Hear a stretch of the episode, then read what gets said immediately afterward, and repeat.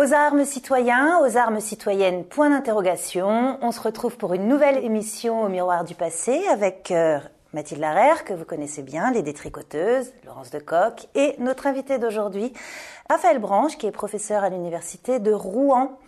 On entend beaucoup parler de l'armée ces derniers temps, une sorte de retour du militaire un petit peu à travers euh, plein euh, d'aspects. Euh, d'abord évidemment après les attentats de janvier avec cette idée de recréer une garde nationale qui nous a été donnée comme ça par le politique, avec dans les programmes électoraux le rétablissement du service national obligatoire qui a été un programme pas simplement d'Emmanuel Macron mais aussi d'autres groupes, mouvements ou partis politiques, on en reparlera, avec de manière un petit peu plus problématique euh, la question du harcèlement sexuel dans les préparations euh, militaires. Bref, tout cela nous a mené à nous demander s'il y avait aujourd'hui une sorte de problématique autour du lien entre l'armée et la nation, s'il y avait une distension de ce lien, pourquoi est-ce qu'il y avait ce grand retour de l'armée aujourd'hui dans les débats euh, publics, est-ce qu'il y a aussi un retour de l'armée en politique? Au fond, voilà, qu'est-ce que tout ça veut dire? Est-ce que l'armée aurait perdu son rôle de creuser? Est-ce que son passage à la professionnalisation aurait changé un certain nombre de choses? On est trois femmes aujourd'hui pour vous parler de l'armée, voilà, qui change un petit peu d'ordinaire, mais qui ne change pas des détricoteuses. Et donc, on va commencer par un premier thème avec euh, Mathilde d'abord sur un petit historique, justement, de qu'est-ce que c'est cette histoire du, service militaire, voilà, comment c'est né. Alors, en fait, il euh, faut remonter à la Révolution française parce que c'est là que euh, apparaît l'idée et le principe que défendre son pays, c'est un devoir des citoyens et que donc l'armée, elle doit être composée de citoyens. Alors dans un contexte de guerre, hein, la révolution est vite en guerre, les citoyens, les hommes, on y reviendra, euh, ont été euh, enrôlés euh, dans les armées révolutionnaires puis impériales. Le principe, c'est ce qu'on appelle la conscription, c'est-à-dire que tout le monde est inscrit, tout le monde est susceptible de partir sous les drapeaux, mais en pratique, on tire au sort ceux qui vont vraiment aller combattre. L'empire chute, la monarchie s'installe, la paix aussi s'installe euh, dans un 19e siècle qui est assez euh, pacifié. Mais pour autant, on ne va pas revenir sur ce principe, ni de la conscription, ni du soldat euh, citoyen. En fait, tout le monde est inscrit sur les registres militaires, mais à nouveau, on tire au sort un très faible effectif, hein, une dizaine de milliers d'hommes, un peu plus, qui vont faire leur service dans, dans l'armée. Alors, un service qui est long, hein, c'est 7 ans à l'époque. Mmh. Alors c'est un tirage au sort évidemment que tout le monde redoute, euh, parce qu'on ne veut pas tirer le mauvais numéro. On pourrait dire c'est égalitaire un tirage au sort, sauf que en fait euh, ceux qui avaient tiré le mauvais numéro, dire comme à l'université un peu. Oui, voilà, c'est ça. euh, sauf que euh, ceux qui ont tiré le mauvais numéro, ils pouvaient en fait s'acheter un remplaçant. Il y avait un système de remplaçant. On voit là sur euh, à l'écran l'image d'une annonce pour pouvoir s'acheter un remplaçant. Donc en pratique, les riches achetaient des remplaçants pauvres, et ce sont les classes populaires qu'on retrouvait sous les drapeaux. Et c'est pour ça que les républicains, au début de la Troisième République, ont voulu mettre à bas, entre autres raisons, il y en avait d'autres, hein, mettre à bas ce système et créer un service militaire obligatoire où cette fois tout le monde, du paysan au bourgeois, euh, de l'ouvrier euh, au curé, se retrouve dans les casernes. Alors, en même temps, la terminologie, tout ce vocabulaire de l'armée, tout ça, c'est souvent un peu flou pour la majorité des, des gens. Donc, Raphaël, est-ce que tu peux nous faire un petit point sur qui est qui, qui fait quoi euh, dans, cette, dans cette armée? Alors, je pense qu'il faut rappeler tout simplement quelque chose qui n'existe plus depuis qu'on a suspendu le service militaire, à savoir que auparavant, tous les hommes qui voyaient leurs 18 ans arriver, leurs 20 ans arriver, commençaient à se dire bon, bah, pendant un an ou deux, ça va s'arrêter ma vie et je vais aller sous les drapeaux. Et ça s'appelait euh, servir la nation et euh, devenir appelé du contingent. Donc ça, ça a été quand même la réalité pendant pendant un siècle et demi en France à peu près. Et puis, à côté de ce service qui durait un an, deux ans, trois ans, à peu près, ça a dépendu des périodes. Ensuite, on était versé dans ce qu'on appelle la réserve. Donc c'est pas du tout la même réserve qu'aujourd'hui, hein, dont on parle aujourd'hui. La réserve, c'était qu'on était mobilisable, en gros, jusqu'à ses 40 ans. En cas de guerre, on pouvait être mobilisé de nouveau pour servir sous les drapeaux. Quand on était appelé, on, apprenait à servir des armes, à défendre son pays, et ensuite on était éventuellement euh, rappelé pour des périodes de réserve pour réapprendre un petit peu, notamment quand on était officier.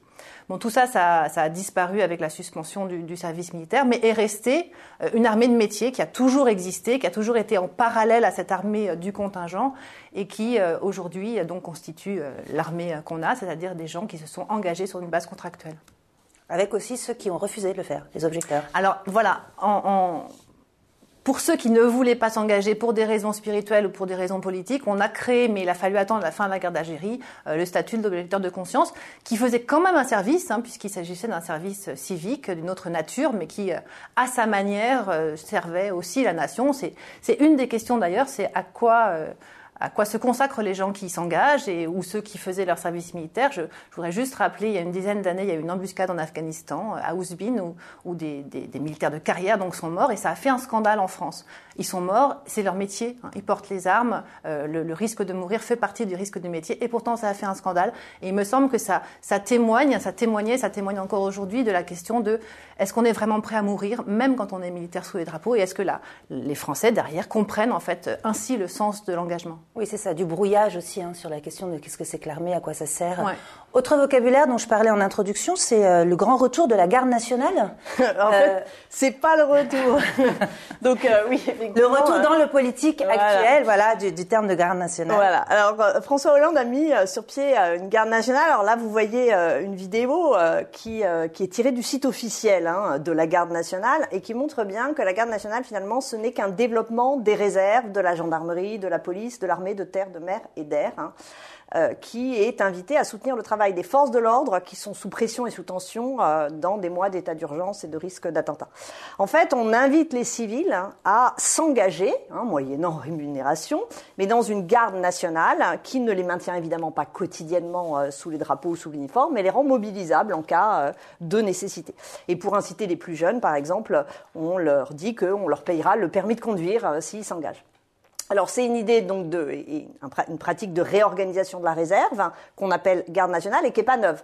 On l'a trouvée en 2002 par exemple dans les programmes de deux candidats bien différents, Jean-Marie Le Pen d'un côté, Jean-Pierre Chevènement de l'autre. Marine Le Pen l'a reprise lors de ces deux candidatures successives. Euh, à nouveau, hein, euh, on, le retrouve donc dans la dernière présidentielle et Jean-Luc Mélenchon aussi, alors qu'il y avait déjà une garde nationale, appelé à former une garde nationale, recrutement volontaire, rémunéré, etc. Alors en fait, qu'est-ce qu'ils veulent tous? Finalement, c'est le système américain de la garde nationale. C'est le modèle américain. Ce qui est drôle, c'est que c'est pas du tout le modèle français, parce qu'il y a eu une garde nationale France pendant plus d'un siècle, mais ça ressemblait plus à ce que maintenant euh, Emmanuel Macron appellerait des professionnels du désordre, parce que vous voyez là une image de la garde nationale en 1848 sur les barricades, comme à l'université. voilà. Bis repetita. Bis repetita. Donc vous voyez là donc une image de la garde nationale en 1848, une autre euh, en 1871. Et vous voyez, ils sont du côté de la barricade. Enfin, ils sont sur le côté combattant. En effet, pour faire vite, euh, qu'est-ce que c'est Qu'est-ce que c'était que la garde nationale en France? C'était une force citoyenne qui avait été créée en juillet 1789, hein, qui ne reposait pas du tout sur le volontariat, mais sur l'obligation, qui concernait toutes les personnes, tous les hommes, alors parfois seulement les contribuables, mais on descendait très bas dans les couches sociales, euh, soit vraiment euh, tous, de 20 à 60 ans, et qui étaient chargés de l'ordre public, mais qui étaient aussi chargés de garantir la Constitution et la Déclaration des droits de l'homme et du citoyen. En d'autres termes, c'est une force qui est chargée de garantir le droit de sûreté, qui est un droit de l'homme, mais aussi le droit de résistance à l'oppression, qui est un autre droit de l'homme. Ce qui fait que la garde nationale s'est souvent retrouvée contre le pouvoir, justement au nom du droit de résistance à l'oppression pendant la Révolution française, en 1830, en 1848, en 1871, où les fédérés, hein, on parle souvent des fédérés, vous connaissez ce mot, mais les fédérés, en fait, ce sont les gardes nationaux. Donc, euh, évidemment, hein, euh, ce n'est pas ce modèle révolutionnaire que Thiers supprime après la Commune, parce que là, vraiment, c'était allé trop loin, euh, qu'il est question de voir renaître actuellement, ni dans les faits, ni dans aucun des programmes présidentiels. Oui, ces questions de vocabulaire, en même temps, elles sont vraiment hyper importantes parce qu'on voit qu'on est passé du service militaire au service national, au service civique. Alors, grosso modo, hein, pour redonner euh, les grands jalons, euh, le service national remplace le service militaire entre 1963 et 1965, avec cette idée que euh, faut l'élargir en fait au domaine civil. Hein, donc, que ce soit pas simplement l'armée, mais qu'elle elle retrouve d'une certaine manière, d'ailleurs, on y reviendra, sa fonction sociale. Donc, c'est le moment aussi qu'apparaît ce fameux service civil avec euh, la question de la coopération dans les pays étrangers. Alors ça, c'est notre génération aussi, hein, c'est nos copains qui partaient en copé, enfin ceux d'avant aussi, euh, avec aussi euh, l'aide technique dans les départements et, dans les territoires d'outre-mer. Donc voilà, hein, cette forme d'ouverture. D'ailleurs, c'est assez drôle parce que c'était aussi après 68 pour éviter que les, professionnels du désordre de 68 n'entrent dans l'armée, parce que là, ça risquait peut-être de faire une vraie guerre nationale. Donc voilà, c'est ce passage hein, du militaire au national et puis ensuite au civil níquel lorsque, ben, tu le disais, le service national est suspendu euh, en 1997 et que ça devient un service civique et que du coup on garde uniquement une armée de métier. Alors on y reviendra, le service civique c'est aussi euh, euh, la journée défense, hein, c'est-à-dire que c'est l'ensemble des jeunes quand même qui à partir d'un certain âge vont passer malgré tout une journée dans l'armée. Hommes et femmes cette hommes fois. et femmes cette fois, donc voilà une perspective assez égalitaire et surtout une fibre sociale, c'est-à-dire l'armée qui se met au service des questions d'insertion, d'insertion sociale, des questions des jeunes en difficulté, de l'aide euh, aux associations, aux collectivités territoriales, etc. Alors, tu le disais tout à l'heure, euh, l'armée, c'est pas non plus euh, ce corps euh, étranger qui s'est toujours refusé à faire du politique. Euh, c'est peut-être le second point dont on pourrait parler aujourd'hui, et notamment à travers cette euh, formule euh, qu'on utilise, voilà, la formule consacrée qu'on utilise assez souvent, hein, la grande muette. Voilà. Peut-être rappeler l'origine de la grande muette. Hein. La grande muette, c'est pas, contrairement à ce qu'on croit, justement, le devoir de neutralité de l'armée, le devoir d'être en retrait du politique. La grande muette, c'est, ça correspond à quelque chose de très précis. En 1872, sous la Troisième République, c'est lorsqu'on décide que les soldats ne n'ont plus le droit de vote. Hein. Donc ils ne voteront pas tant qu'ils seront sous les drapeaux, et y compris ceux qui font leur service militaire, le temps du service militaire, ils ne voteront pas non plus, et ça jusqu'à 1945. Donc c'est pas l'impossibilité de donner ce qu'on appellerait aujourd'hui le devoir de réserve, hein, qui a aussi une notion extrêmement floue, de donner son avis sur le politique, mais c'est tout simplement, très concrètement, je crois que c'est une formule de Clémenceau d'ailleurs, la grande muette, c'est très concrètement l'idée que l'armée est privée de droit de vote. Alors évidemment, l'armée a quand même toujours fait la politique. Oui, bah de toute façon, si elle a été privée du droit de vote, c'est qu'avant elle l'avait. Hein. Donc euh, effectivement, sous la Révolution française, euh, les militaires euh, peuvent, enfin les soldats peuvent voter. Hein. La, la, Révolution française, c'est le citoyen-soldat et le soldat-citoyen. Donc il est hors de question de les priver du droit de vote. Hein. Ils votent. Concrètement, c'est difficile à organiser en campagne, mais ils peuvent.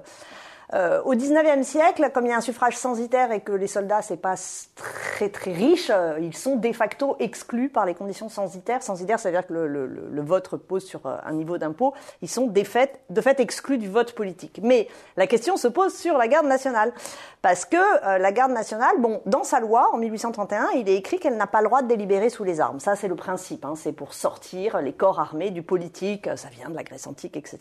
Mais en fait, ils élisent leurs officiers, eux, les gardes nationaux. Et ces élections d'officiers qui ont lieu tous les trois ans sont éminemment politiques. Donc là, il y a une intervention. Et par ailleurs, comme je l'ai dit, euh, eh bien, elle intervient très souvent dans le champ du politique et du côté souvent euh, de l'émeute, hein, ce qui montre que là, elle est très présente euh, à ces moments-là. L'autre moment de, l'histoire qui a particulièrement euh, reconfiguré le rapport de l'armée aux politiques, c'est celui dont toi tu es spécialiste, Raphaël, c'est-à-dire le moment de de la guerre d'Algérie. On dit souvent que la Ve République est fille de putsch. En tout cas, c'est sûr qu'il s'est passé quelque chose d'assez grave hein, pendant la guerre d'Algérie, qui est vraiment l'investissement, l'engagement des militaires, et pas que des militaires de carrière, euh, dans la conduite de ce qui se passait en Algérie, qui n'était pas qu'une guerre militaire, qui était aussi une guerre politique, qui était profondément une guerre politique. Et donc ils l'ont fait avec l'encouragement du pouvoir politique. Ce sur quoi je voudrais peut-être revenir quand même, c'est le putsch, effectivement, puisque tu en parlais, le putsch, euh, celui dont on se souvient, puis celui qu'on a oublié. Celui dont on se souvient, c'est celui d'avril 61, où on a quatre généraux euh, de très très haut rang, certains ont dirigé l'Algérie, l'armée d'Algérie, qui, qui tentent de prendre le pouvoir à Alger, qu'ils font avec le soutien de certains régiments et qui veulent tout simplement euh, résister à la marche politique qui est l'indépendance, qui est à l'horizon. Hein. On, est, on est en avril 61. On va voir un petit bout de tout ouais, petit extrait là-dessus, ouais. Au nom de la France, j'ordonne que tous les moyens, je dis tous les moyens, soient employés partout pour barrer la route à ces hommes-là en attendant de les réduire. J'interdis à tout Français et d'abord à tout soldat d'exécuter aucun de leurs ordres. Le général de Gaulle, donc chef des armées, s'adresse par-dessus la tête euh, des officiers euh, aux, hommes de troupes en leur disant, en gros, c'est à moi que vous obéissez et désobéissez aux généraux félons. Et euh, le, la mémoire a retenu cette espèce de mythe qui est que le contingent a fait échouer le putsch, le contingent donc les appelés, les citoyens sous les drapeaux ont fait échouer euh, l'action de ces militaires de carrière. En fait, on, on sait que c'est pas tout à fait juste. C'est intéressant symboliquement, mais c'est pas tout à fait juste. Pourquoi? Parce que dans les, dans les régiments qui suivent les putschistes, en fait, ce sont des régiments d'appelés majoritairement composés d'appelés. Le 14e RCP, les 18e RCP, ce sont des régiments qui seront dissous à la suite du putsch, mais qui sont majoritairement composés d'appelés. Et l'armée d'active ne suit pas. Si l'armée d'active avait suivi, ça aurait été différent, mais l'armée d'active ne suit pas. Alors effectivement, on a beaucoup de témoignages d'officiers de carrière qui sont attentistes, en fait. C'est-à-dire qu'ils suivent pas, mais ils vont pas non plus s'opposer. Donc en gros, ils attendent de voir. Et comme le vent tourne très très vite, puisque De Gaulle intervient très vite dès le lendemain, euh, en fait, assez vite, bon, il se, il se range du bon côté du manche. Mais voilà, il y a aussi des, des, officiers qui ont refusé de suivre. Donc on ne peut pas opposer contingent et actif comme ça. En, en revanche, ce qui est intéressant, c'est pourquoi est-ce que quatre euh, généraux aussi importants, et notamment Salan, donc qui a dirigé l'armée d'Algérie, qui va ensuite diriger l'OAS et qui là est général, général putschiste, pourquoi est-ce qu'ils se sont sentis, pourquoi est-ce qu'ils ont pensé que ça allait marcher, quoi, finalement? Mm. Je pense qu'ils l'ont, ils l'ont fait, bon, peut-être parce qu'ils avaient des illusions sur ce qui se passait en Algérie, des mauvaises informations, mais aussi parce que finalement, en 1958, ils avaient participé pour Salan à un putsch qui avait marché. Eh oui. Ce qui s'était passé en mai 58, c'est qu'à Alger, on a un peu le même genre de scène, sauf que, bon, ça ne, se, ça ne dure pas. On a une alliance entre euh, des militaires de très haut rang, le chef de l'armée d'Algérie, le chef de l'armée de l'Algérois, général Massu, euh, et des civils euh, qui vont appeler à la chute de la République, ou en tout cas au changement, pardon, à la chute du gouvernement plutôt, et au changement de régime, au changement d'orientation. Et pour faire vite, euh, en gros, ils obtiennent gain de cause puisque le général de Gaulle euh, revient au pouvoir en, en, dernier gouvernement de la quatrième. Il arrive avec dans ses valises le projet de changer de république et de rétablir un exécutif fort. Donc là, on a un putsch, un putsch oublié, mais un putsch qui lui a marché euh, et qui, d'une certaine manière, est à l'origine de notre de notre République. Mm. Alors si l'armée, juste un mot, si l'armée s'était sentie autorisée aussi à intervenir, c'est parce que, je le dis pour commencer, euh, la guerre en Algérie, c'est une guerre à la population, c'est une guerre dont, dont, le but est de convaincre la population de choisir et de maintenir l'Algérie française, et donc l'armée fait de la politique, mm. puisque elle fait des discours, elle produit des films, euh, elle s'adresse euh, perpétuellement et elle demande à ses hommes de s'engager auprès des populations avec des engagements de nature politique du type la France restera. Mm. Voilà. Et pour autant, donc, est-ce que ces généraux ont été euh, punis? Est-ce que euh, l'armée échappe à la justice? Est-ce qu'il y a une impunité de l'armée? Alors là, sur la question de la transgression du putsch, on est vraiment dans quelque chose de très grave. Donc oui, ces, généraux-là, ils ont été quand ils ont pu être arrêtés, ils ont été traduits en justice. Deux d'entre eux se sont enfuis, hein, et donc sont en fuite pendant toute jusqu'à la fin de la guerre. Et puis euh, des officiers ont été sanctionnés, en plusieurs centaines d'officiers ont été sanctionnés à la suite du putsch. Euh, pas tant que ça finalement, hein, mais quand même. Et puis on a dissous des régiments, donc c'est des décisions très graves qui ont été prises. Mais là, franchement, toutes les lignes rouges étaient, étaient mm. franchies. En revanche, ouais. l'impunité plus, plus infra, l'impunité qui renvoie à des crimes et des délits plus ordinaires, non. Euh, là, pour le coup, euh, on peut vraiment parler d'une impunité pendant toute la guerre d'Algérie mm. sur des questions que moi j'ai étudiées plus précisément, qui, qui sont les questions des crimes de guerre, des crimes accomplis par l'armée française, des crimes accomplis par obéissance. Euh, là, on peut vraiment parler d'impunité, c'est-à-dire que la torture, pour ne parler que d'elle, est une pratique et une violence qui est interdite pendant toute la guerre, mais qui est pourtant soit autorisée, soit tolérée, parfois interdite aussi. Hein, donc toute l'armée n'a pas torturé, mais les tortionnaires ne sont pas poursuivis.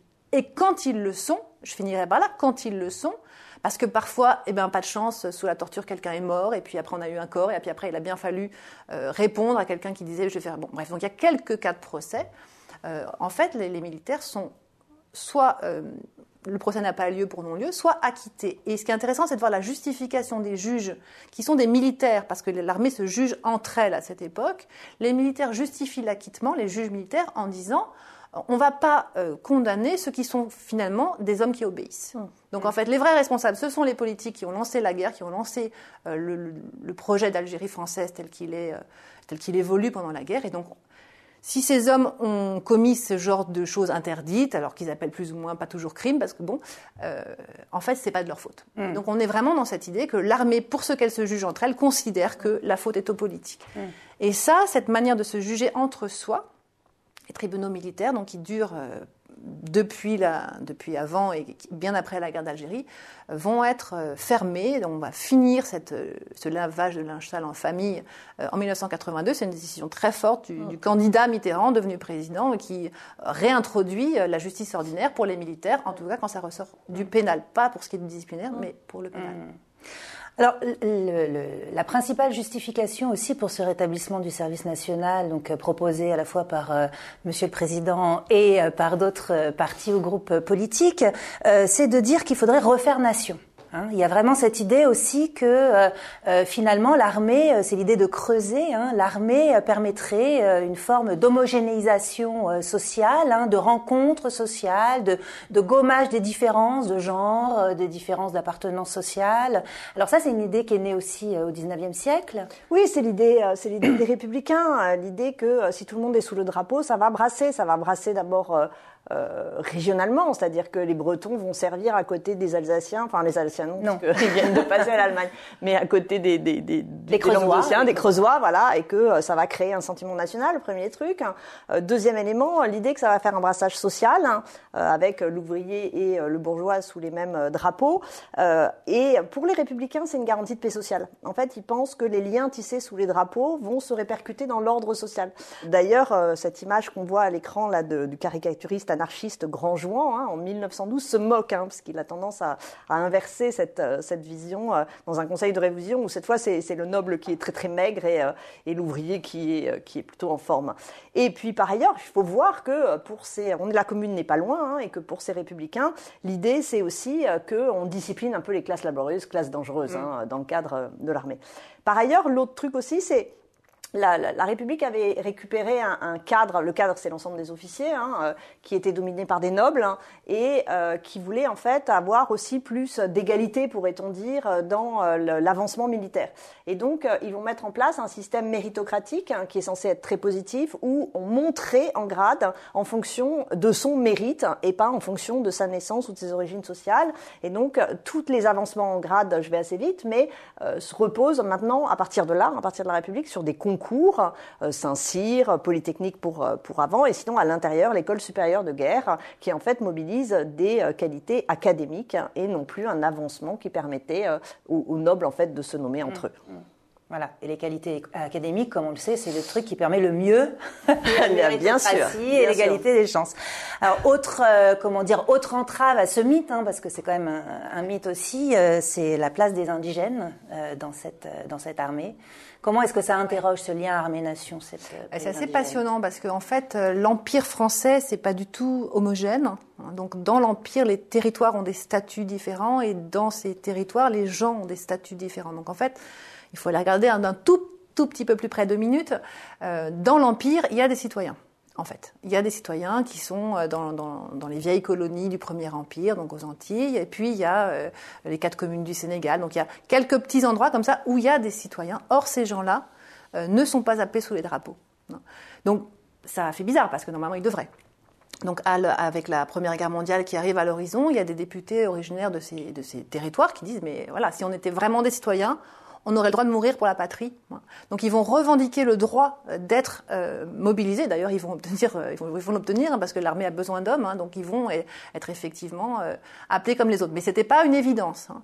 Inversement, pour le cas de l'Algérie, l'Algérie, ce sont des départements français. Tout le monde est français mais tout le monde n'est pas citoyen en Algérie. Et pourtant, juste avant la, Première Guerre mondiale, on crée la conscription pour tous en Algérie. Et donc les Algériens vont servir sous le drapeau français alors qu'ils ne sont pas citoyens. Donc là, on a... Et ils ne sont pas volontaires, parce que dans le reste de l'Empire, il y a beaucoup de troupes qui forment euh, les troupes de l'Empire, l'armée d'Afrique, euh, grosso modo, qui sont en fait constituées de volontaires. Alors des volontaires plus ou moins volontaires, mais le principe c'est le volontariat.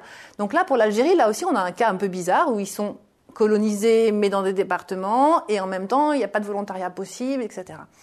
Donc on voit, hein, donc ces fameuses images de, des tirailleurs sénégalais dont on a beaucoup parlé pour la, Première Guerre mondiale parce qu'ils se sont distingués au feu, parce qu'ils ont été aussi euh, euh, célébrés hein, justement pour leur sacrifice. Euh, bah, en fait, un sacrifice un peu étonnant en réalité. Euh, qu'est-ce qu'un Soudanais, un paysan soudanais pouvait avoir envie d'aller mourir dans la Marne?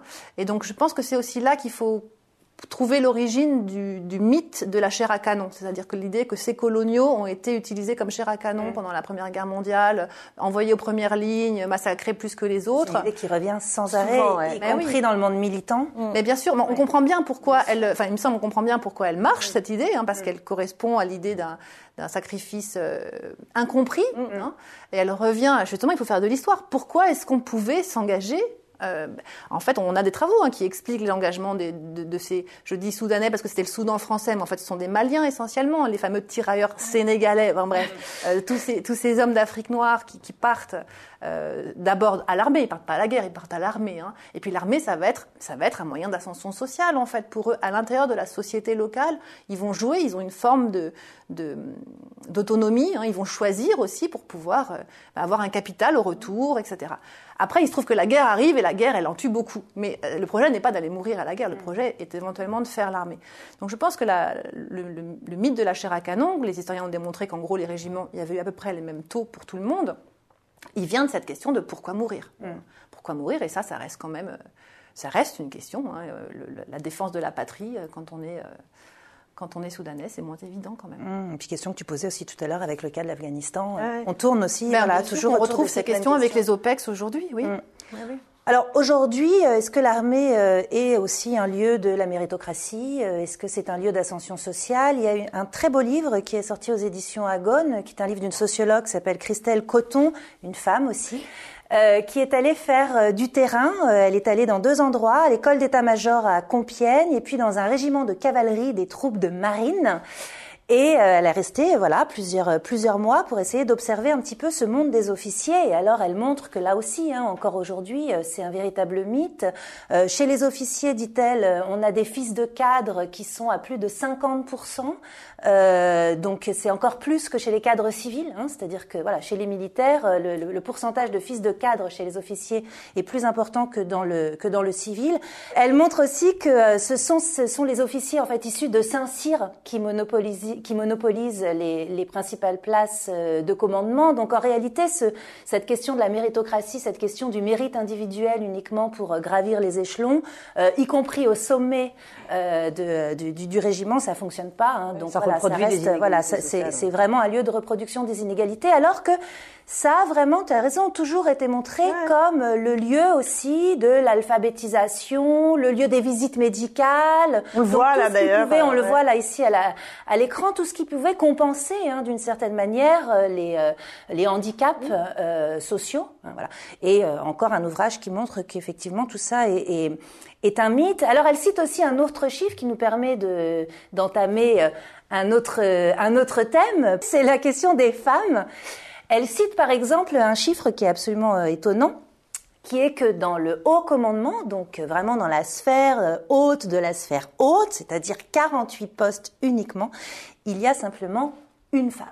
Alors qu'en est-il de la place des femmes dans l'armée? Parce que c'est aussi montré quand même encore aujourd'hui, on le voit sur les principales affiches de recrutement, généralement il y a un homme et une femme. voilà, donc on montre aussi qu'il y a cette ouverture qui est une ouverture de genre. Alors, est-ce qu'on peut déjà remonter à cette histoire de la place des femmes dans l'armée? On va remonter, on va remonter. Alors, euh, je vous l'ai dit, donc euh, la Révolution crée une armée citoyenne, un soldat citoyen, et elle couple donc l'urne et le fusil.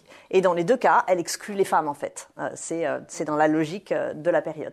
Pourtant, avant, il pouvait y avoir des femmes combattantes. Hein. Il y a des femmes, on le sait, qui ont combattu très peu, mais quelques femmes ont combattu à Valmy, sous un uniforme masculin, mais elles pouvaient combattre partir de 93, il est écrit expressément dans un décret que les armées sont masculinisées. Hein. Il ne peut y avoir que des hommes combattants. Ce qui est intéressant, c'est que les femmes voulaient combattre, mais comme euh, les indigènes, hein, d'une certaine façon, parce que c'était une façon d'être citoyen. La citoyenneté euh, en armes était intensément vécue. Euh, l'historienne Dominique Godineau, qui a écrit l'un des premiers livres sur l'histoire des femmes pendant la Révolution française, qui s'appelle justement Les Tricoteuses, montre qu'il y a beaucoup plus de pétitions de femmes qui demandent le droit d'entrer dans l'armée que de femmes qui réclament le droit de vote. Hein.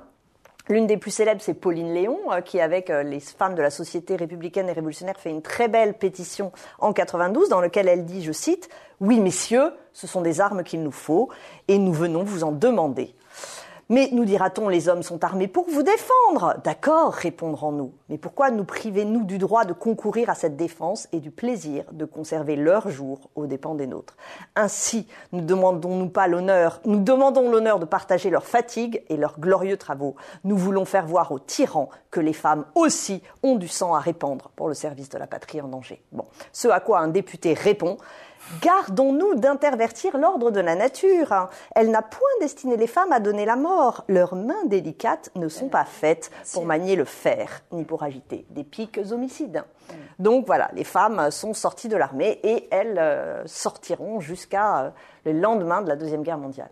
donc une armée qui, se, qui s'ouvre, enfin qui était ouverte et qui se ferme aux femmes, et puis qui progressivement au XXe siècle euh, se réouvre. Non, mais ce qu'on entend bien là, je trouve, c'est que c'est pas qu'une histoire de femmes et d'hommes. C'est une histoire de masculin et de féminin. C'est une histoire de conception de c'est quoi le féminin, c'est quoi le masculin. Donc en fait, pour revenir à- au conseil de révision, à l'image de Grand Juin, on voit bien que le conseil des révisions, il a pour but essentiel donc de faire se déshabiller les hommes pour regarder s'ils sont aptes physiquement à euh, faire la guerre. Donc avant même le conseil de révision, on a, on a mis les femmes à l'écart. Mais ensuite, à l'intérieur même du conseil de révision, on jauge les hommes les uns par rapport aux autres. Et donc la caricature montre justement là que la valeur de la force physique, elle va avantager les classes populaires, en tout cas dans cette caricature. Euh, en, en fait, on voit très bien que dans l'armée, il y a un monde de hiérarchie masculine. Et très clairement, euh, euh, des sociologues ont très bien montré ça, sur que les tâches les plus, euh, les plus euh, matérielles du type faire son lit, faire le ménage, faire les corvées de pluche, sont des tâches qui sont renommées pour éviter qu'elles rappellent les tâches civiles qui sont en fait celles majoritairement occupées par les femmes. Euh, et non seulement elles sont renommées, mais ensuite on va, le but étant de monter dans l'armée pour s'en détacher et ne plus avoir à les faire. Donc on a, on a cette euh, présence en fait dans, dans l'armée de cette euh, euh, domination du masculin sur le féminin. Inversement, on pourrait aussi travailler sur le, le passage, la porosité des valeurs de l'armée dans le monde civil. Et ça, c'est ce qu'a montré Odile Roanette en travaillant sur les casernes et la manière dont on a euh, encaserné les hommes à la fin du 19e siècle et qu'on les a dressés littéralement, euh, y compris par des bizutages physiques violents, euh, à l'ordre militaire et aussi à la hiérarchie, mais ce sont des valeurs qui ensuite percolent dans le milieu social, hein, et quand ils sortent, eh ben, ils sont aussi dressés hein, pour obéir, pour, pour accepter aussi un certain nombre de, choses. Donc ça, c'est la, cette, je crois que la notion, disons, de masculinité hégémonique de Reinwid Connell sur la- l'idée que les masculinités sont hiérarchisées, elle est vraiment utile pour, euh, pour travailler sur l'armée. euh, et voilà, de comprendre qu'il y a deux pôles, mais masculin, féminin, mais en plus, il faut, il faut distinguer. Et pour ce qui est du pôle féminin, effectivement, euh, quand les femmes arrivent, eh ben, on va voir rejaillir absolument le même genre d'argument que, euh, que tu as cité tout à l'heure. C'est absolument incroyable. Là, quand on entend euh, le journaliste euh, qu'on va entendre peut-être maintenant, Ouais, on va lancer hein, une petite vidéo assez Voilà. étonnante. T'as l'impression d'être une jeune fille comme les autres, Bien sûr, qui fait la pige aux garçons. Accidentellement.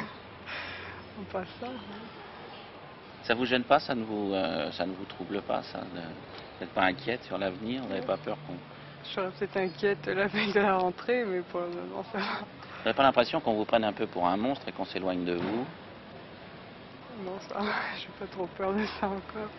Faites expliquer En voilà, fait, de, quoi il il s'agit En fait, il s'agit de l'ouverture d'une des euh, principales grandes écoles françaises. À ce moment-là, on est au tournant, on est après 68, on est au tournant des années 70 où les grandes écoles françaises et pas que les écoles militaires s'ouvrent aux femmes quand elles étaient fermées.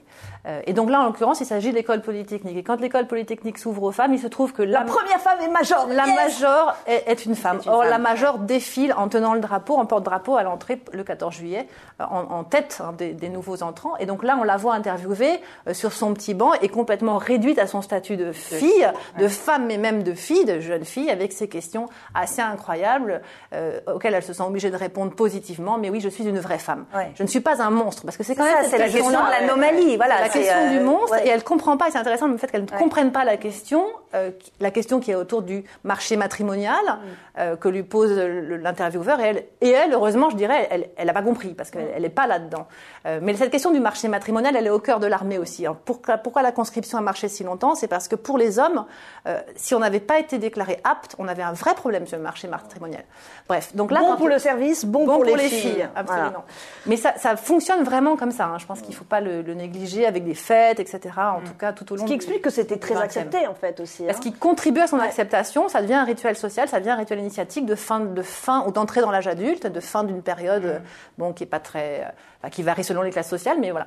Euh, alors quand les filles rentrent, en fait, donc quand les femmes et les filles euh, rentrent, donc ça commence effectivement à être à rentrer dans la loi à partir des années 50 et puis surtout dans les années 70 où il est dit qu'il n'y a pas de distinction à faire entre les femmes et les hommes qui seraient volontaires pour euh, le servir euh, dans l'armée. En fait, il y a de multiples résistances. Et ce qui est très amusant, c'est que les résistances, elles, elles renvoient exactement au même argument euh, que tu as cité tout à l'heure, à savoir, en gros, et pour dire vite, la nature. Donc en gros, elles n'ont pas la force physique. Elles vont, les femmes, il faut les protéger. Donc en fait, les soldats, il va falloir les protéger. Donc ça va être un poids pour leurs camarades. Donc euh, vraiment, c'est pas la peine, merci. Et puis des éléments plus pratiques du type, euh, il faut évidemment pas de mixité dans les dortoirs. Donc il va falloir créer des dortoirs, il va falloir créer des toilettes, il va falloir créer des douches. Euh, donc voilà, donc c'est ce type d'argument qui a freiné euh, l'accès des femmes à un certain nombre de- d'endroits. donc le dernier, euh, ce sont les sous-marins, parce que dans les sous-marins, l'espace est vraiment très très confiné, donc évidemment ça a posé des questions.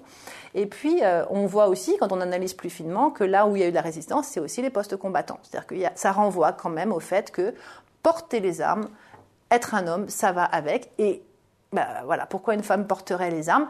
Juste si je peux citer le travail d'une autre femme, hein, Emmanuelle Prévost, qui euh, a travaillé sur cette question de, de, de la féminisation des armées et qui montre très bien que la féminisation, même si elle est relativement importante en France par rapport à d'autres armées occidentales, elle est quand même qu'à 15-16%. Oui, c'est ça, on est à Euh, 15, même si, euh, même s'il y a arrivé des femmes dans l'armée, en fait, les valeurs fondamentales ne bougent pas et, et elles sont indexées sur une forme de virilité démonstrative. Elle prend, et j'en prendrai qu'un, l'exemple de la boisson, qui n'a rien à voir avec le service militaire, mais elle montre très bien qu'en gros, un, un bon soldat, ça tient la boisson, et une bonne soldate, ça ne boit pas. Donc on est effectivement dans des, euh, dans des, dans des assignations qui sont différentes.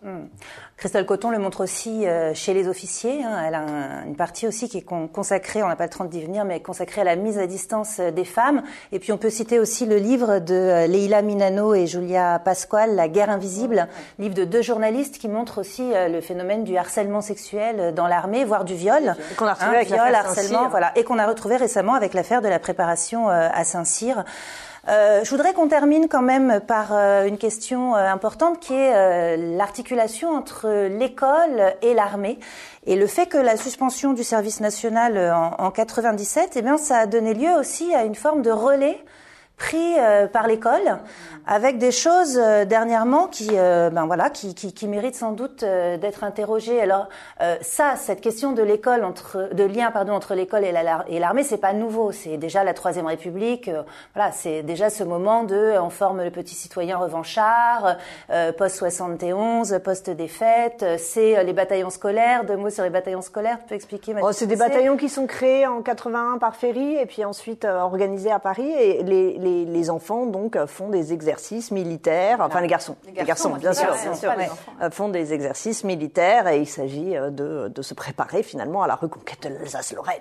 Euh, c'est aussi une imagerie des petits lavis avec des petits Gaulois qui se font la guerre. Enfin voilà, c'est des petits exercices qui montrent sans arrêt en fait des petits garçons en situation de, combat. guerre, voilà, en situation de la combat. porosité, en fait. hein. Voilà. Euh, sauf que ça, c'est revenu en force, d'une certaine manière, pas simplement dans les programmes d'histoire, d'ailleurs pas trop dans les programmes d'histoire. Au début des années 80 dans l'école, au début des années 80, c'est Charles Hernu qui euh, est donc euh, le ministre euh, que nous connaissons, voilà, pour son rôle notamment dans le Rainbow Warrior. Hein, c'est intéressant comme détail, qui dit qu'il faut que l'armée développe l'esprit et la culture de défense. Euh, 87, c'est la mise en place des trinômes académiques. Alors là, c'est un partenariat entre la société, euh, l'école et l'armée pour euh, une réflexion justement sur euh, cette formation à la défense, cette culture de la défense, etc. Et puis c'est surtout, je le disais, après 97, que euh, l'éducation à la défense devient euh, officiellement un élément euh, des programmes à l'école, donc des programmes euh, du secondaire, euh, collège et lycée, avec évidemment tout un tas de difficultés pour les enseignants, d'abord parce qu'il n'y a pas de formation, il y a une journée dans les écoles de formation, dans les IUFM, et puis après dans les SP, et puis parce qu'il n'y a pas de référent académique, hein, c'est-à-dire qu'on ne va pas à la fac faire euh, un cursus euh, de euh, tout ce qu'on doit savoir sur les savoirs scientifiques sur la défense. Du coup, ça donne des choses qui sont euh, complètement euh, euh, improvisées et qui parfois peuvent mener à des, choses assez graves. Alors, soit grotesques, soit graves. Parmi les choses graves, on peut voir ici, par exemple, le cas il y a deux ans en Lorraine, où on avait, et ça c'était l'armée, hein, qui avait montré aux enfants comment manipuler des armes, et notamment des FAMAS. Donc voilà, on voit, ça fait la une euh, du, du, journal local. Et vous avez des choses, euh, voilà, un petit peu plus euh, caricaturales et problématiques. Caricaturales, dernier brevet des collèges.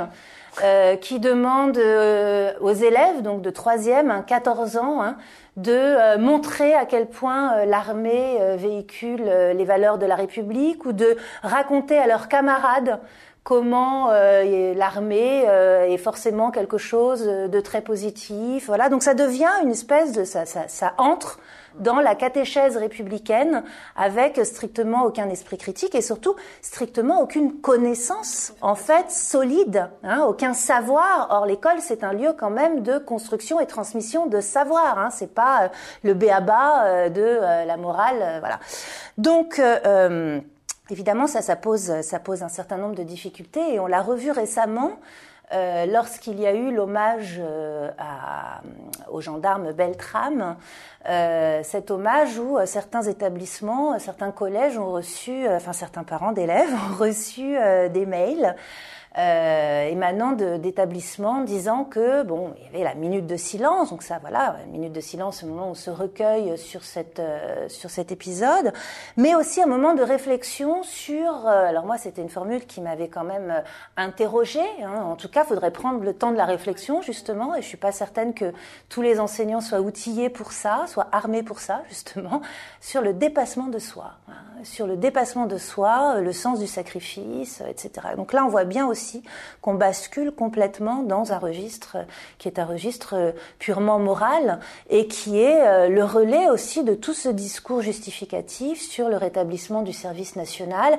avec une confusion d'une certaine manière entre l'école et l'armée. Euh, voilà, comment est-ce que l'armée euh, prend le rôle de l'école, hein, voilà, de déficience de l'école en tout cas, donc elle va remédier aux questions de réinsertion, etc. Et comment aussi l'armée entre dans l'école pour reconfigurer configurer un rapport euh, au savoir, donc un rapport pédagogique, avec, à mon avis, le risque d'amenuiser euh, la solidité des savoirs euh, à transmettre. C'est la fin. Et comme d'habitude, nous avons pris cette habitude de faire une petite conclusion individuelle, évidemment liée au sujet, mais sur quelque chose que vous avez envie de développer plus, plus particulièrement. On va commencer par toi, Raphaël. Ouais. Alors, euh, moi j'ai choisi de vous parler de, puisqu'on est dans Armée et Nation, en fait, de revenir aux fondamentaux de notre rapport au passé, à savoir l'accès aux archives. Car en France, la loi sur les archives a changé en 2008 et elle a créé quelque chose d'incroyable. Elle a créé une catégorie d'archives incommunicables, c'est-à-dire qu'elle a créé des, délais d'accès aux documents publics. Tous les citoyens doivent avoir accès à ce que produit leur État à partir d'une certaine date. Et puis il y a des archives qui sont incommunicables. Donc voilà, il s'agit en fait de, documents qui euh, ont à voir avec la conception, la fabrication, l'utilisation, la localisation, en gros, d'armes de destruction massive, donc le nucléaire, mais aussi les armes chimiques, par exemple. Euh, L'interrogation n'est pas est-ce que c'est pertinent qu'on ne voit pas tout de suite où se trouvent en ce moment les armes stratégiques en France. La question est que ce soit incommunicable, donc pour toujours, jamais accessible aux citoyens. Il me semble que c'est une grave question euh, politique et qu'il faudrait, il faudrait la poser. Alors moi, ma conclusion sera un hommage aux braves soldats du 17e. En fait, euh, je parle de la chanson Montéus bientôt, qui est, bien sûr, qui est une chanson en fait euh, suite à une émeute, enfin une révolte de vignerons euh, au début du XXe siècle, et où les soldats ont fraternisé en fait avec les avec les, les, les vignerons mobilisés, ces agitateurs professionnels du débat. et voilà, pour dire que de temps en temps, quand on interroge aussi les liens armée-nation, eh bien, ces nations, cette, cette, armée qui venait justement de la nation, qui était qui sortait du peuple, eh bien, il lui arrivait de fraterniser avec la révolte. Euh, alors, voilà, parce que ça me paraissait important de rappeler ces quelques moments et de rendre hommage aux soldats du 17e. Mais je ne vais pas chanter la chanson. Et moi, je juste terminer dans la foulée de ce que je disais sur la question de l'école, qui est, qui est, plutôt mon terrain. On a là, avec le risque terroriste, des choses qui se développent aussi dans l'école, qui sont euh, du même registre que ce que je disais tout à l'heure. Par exemple, les opérations anti-intrusion, mmh. euh, qui, à mon avis, sont en train de sensibiliser des tout petits à euh, la question de l'existence d'un ennemi intérieur dont il faudrait se protéger. Et ça, c'est pas simplement euh, euh, problématique du point de vue de la de l'initiation à la culture de guerre, on pourrait dire aujourd'hui. C'est aussi problématique du point de vue de ce qu'est l'école. L'école, ça a justement été, enfin, ça doit rester aussi un lieu d'inclusion, un lieu, on dit aujourd'hui, de vivre ensemble. C'est pas le lieu où on apprend à identifier les ennemis, quoi.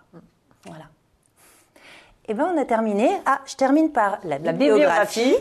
Alors, une fois ce n'est pas coutume, cette fois, nous avons un ouvrage de chacune des, euh, enfin, de deux des trois intervenantes. Alors, on commence par le tien, Mathilde. Euh, L'urne et le fusil, la garde nationale parisienne de 1830 à 1848, c'est ta thèse.